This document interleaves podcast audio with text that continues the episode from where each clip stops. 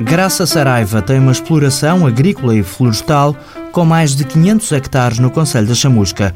O casal do Gavião do Meio, junto a Gaviãozinho, está numa zona despovoada com típica paisagem rural.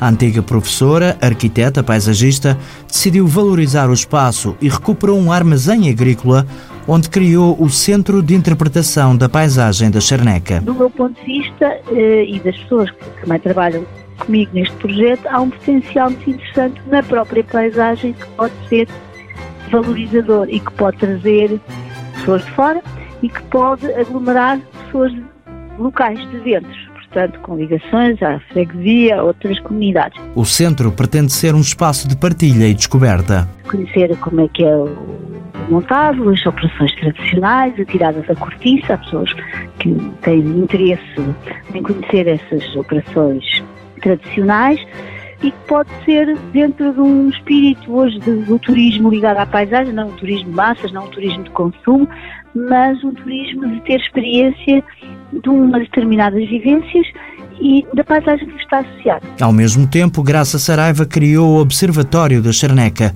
uma associação para estudar e divulgar o património local. Tem tido já uma série de visitas de estudo desde as escolas locais das escolas do Conselho das Chamuscas jovens até alunos universitários e estrangeiros. Por exemplo, os alunos da escola primária vão fazer desenhos, vão, vão ter aulas ligadas uh, aos aspectos, ao é floresta, da zona, aos problemas. Casal do Gavião do Meio, uma exploração agrícola e florestal que, através da recuperação de um armazém, se transformou num espaço turístico e de estudo da paisagem. A iniciativa teve o apoio da Charneca, Associação para a Promoção Rural da Charneca Ribatejana.